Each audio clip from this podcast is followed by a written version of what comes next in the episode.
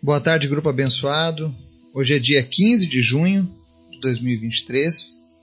Nós estamos aqui mais uma vez no nosso momento de meditação, de reflexão com a palavra de Deus. E hoje nós vamos ver uma palavra que está lá no livro de Isaías, capítulo 58, que fala sobre uma promessa do cuidado de Deus quando nós confiamos no direcionamento dele. Mas antes da gente começar o estudo de hoje, eu quero convidar você que nos ouve, que nos escuta, a aproveitar este momento para falar com Deus, para orarmos, para apresentarmos ao Senhor as nossas necessidades. Eu tenho um pedido especial para te fazer. Eu estarei amanhã, sábado e provavelmente até o domingo, em uma viagem missionária, juntamente com alguns companheiros. Eu gostaria de pedir a tua oração para que Deus nos guarde, nos leve, nos traga em segurança. O meu filho vai viajar para esse mesmo lugar, mas vai à noite. Que Deus esteja guardando o ônibus deles. Também quero que você apresente a vida da minha esposa, Vanessa. Também vai estar viajando hoje à noite ainda. Ela vai fazer uma pós-graduação, irá para Brasília. Enfim, estaremos todos nas estradas, né? Para que Deus esteja nos guardando, para que Deus esteja nos protegendo e que nós possamos ser um instrumento do Senhor onde quer que nós estejamos. Afinal, nosso propósito é esse: é servir ao Senhor em todos os momentos da nossa vida. Esteja também orando pelas famílias, pela nossa nação, pela juventude, pelos pedidos da nossa lista. Amém? Vamos orar? Senhor, muito obrigado pela tua graça, pelo teu amor pelas tuas promessas, pois tu és um Deus fiel. O Senhor não falha, o Senhor não tarda, o Senhor não retarda a tua promessa. Mas o Senhor é Deus de misericórdia, de amor e de justiça. Obrigado, Senhor, por tudo que o Senhor já fez, por tudo aquilo que o Senhor está fazendo e por aquilo que o Senhor fará, segundo a tua palavra. Obrigado por podermos confiar em Ti, Jesus Obrigado porque nós podemos te amar, nós podemos estar ao teu lado, nós podemos estar na tua presença. E isso é um privilégio. Nós podemos estar na presença do grande Criador do universo, aquele que criou todas as coisas, nos resgatou. É o Senhor quem nos direciona, é o Senhor quem nos ensina. Senhor, em nome de Jesus, tem misericórdia das nossas vidas. E a cada dia, Pai, fala conosco, nos fortalece, nós queremos nos submeter a Ti, à Tua sabedoria, ao Teu conhecimento, porque nós queremos vencer, Pai. E só poderemos vencer contigo. Visita cada pessoa que está orando conosco nesse momento, que está apresentando a Ti, Deus, um pedido, uma necessidade. Eu sei que tem pessoas nesse momento que estão passando por um desespero, por uma luta, por uma dor muito grande. Tem pessoas que estão diante de um desafio que para eles parece intransponível. Essa pessoa não tem mais forças, muitas vezes, para continuar. E nessa hora, Espírito Santo, tu que é tão bondoso, tu que traz revelações sobre as necessidades de cada um, Visita agora essa pessoa em especial e traz ânimo. Deus, em nome de Jesus, levanta essa pessoa. Desperta ela, Jesus, para que ela seja fortalecida e continue essa caminhada. De fato, eu não sei quem é essa pessoa, mas o Senhor sabe, Ele manda dizer para essa pessoa para que não desista, porque Ele é contigo. Existe um propósito a ser feito através da tua vida. Portanto, não desista, mas busque ao Senhor. Visita os enfermos, Pai.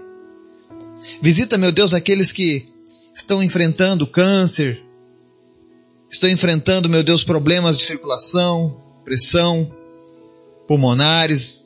Não importa a doença, tu és o Deus que cura, Pai. Cura essas pessoas em nome de Jesus que toda enfermidade física, enfermidade da alma, Sai agora da vida dessa pessoa em nome de Jesus toda opressão, todo mal que se levanta contra a vida das pessoas.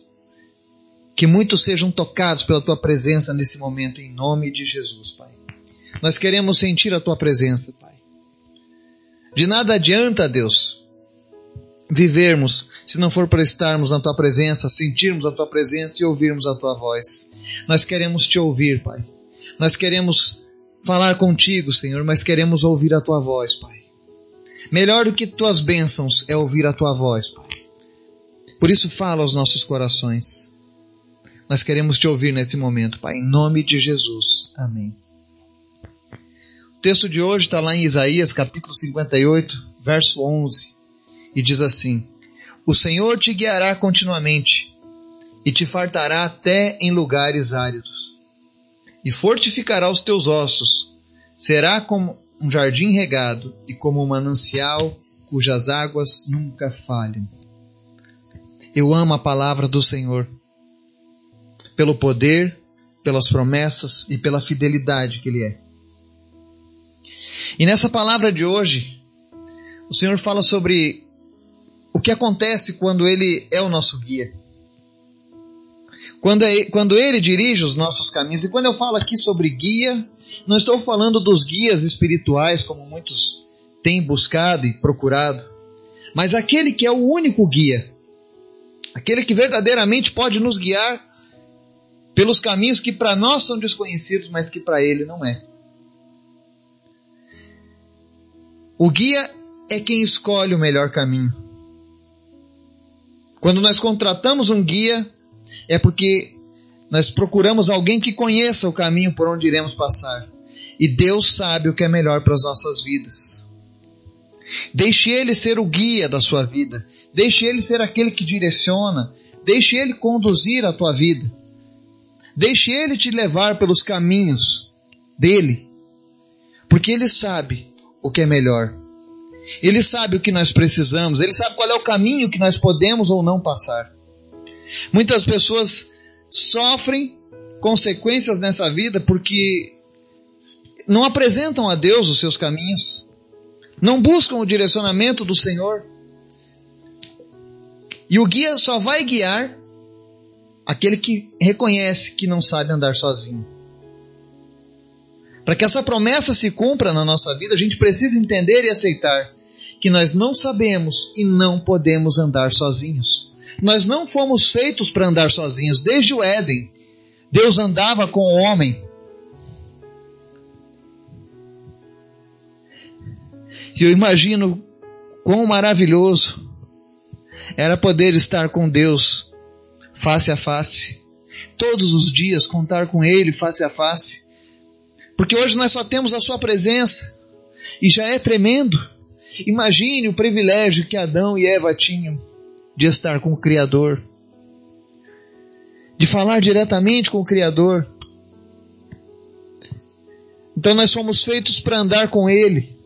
Nós não fomos feitos para andar sozinhos.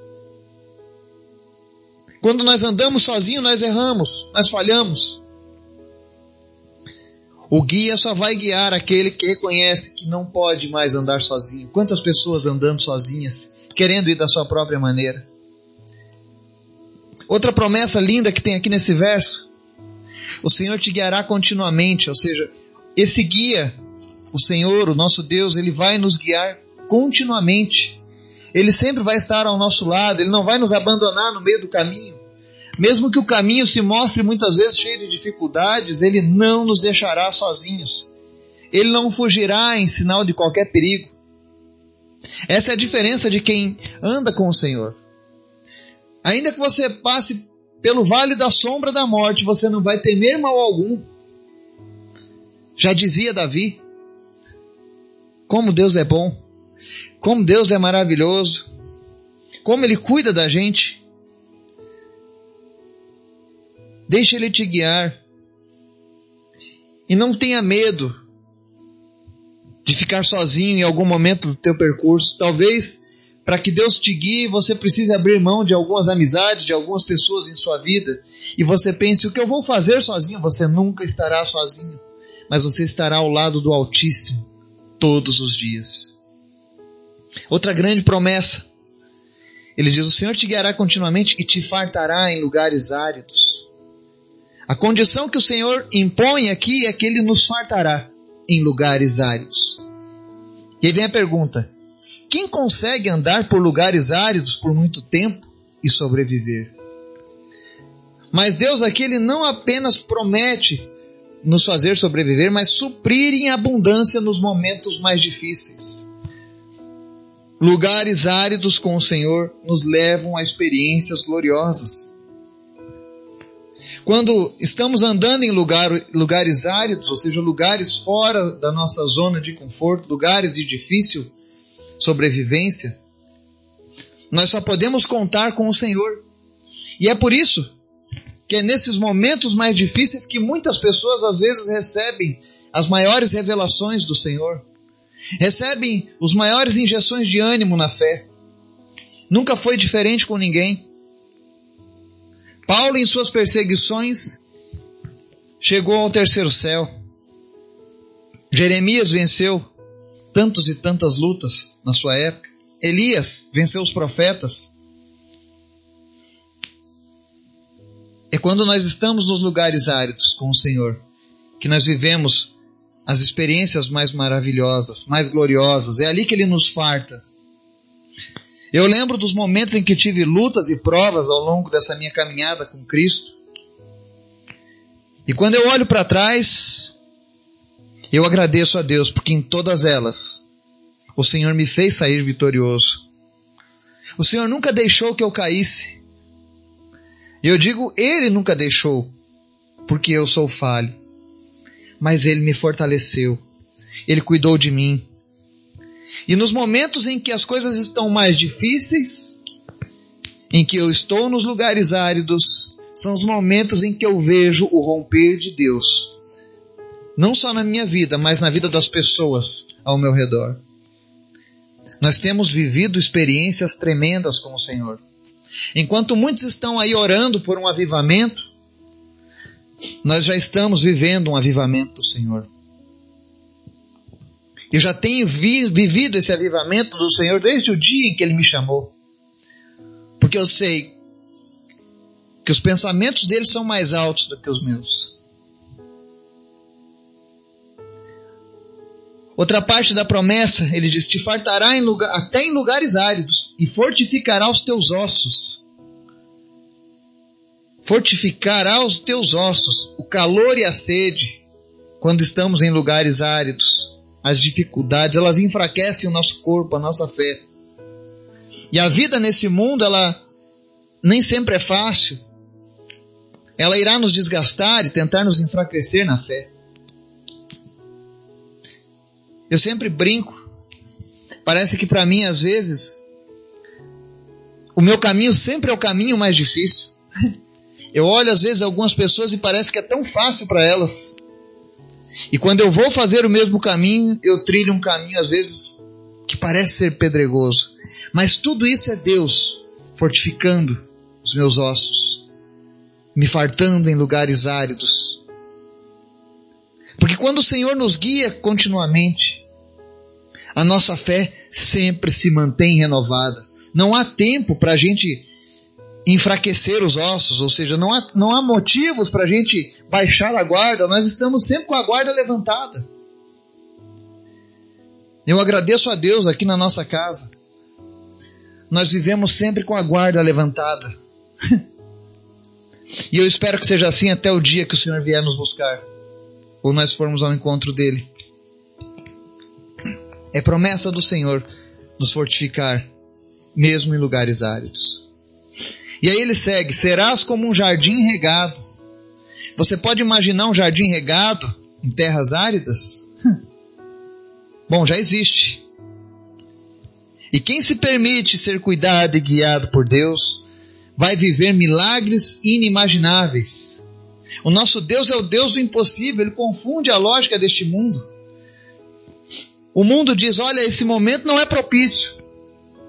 Esse lugar não é bom para fazer um jardim. Mas Deus diz: Eu plantarei o meu jardim em meio à terra seca, em meio à terra árida. Deus tem plantado um jardim no meio da juventude da nossa nação. E o meu desejo é que esse jardim possa crescer e alcançar cada cidade, cada jovem de cada lugar da nossa nação.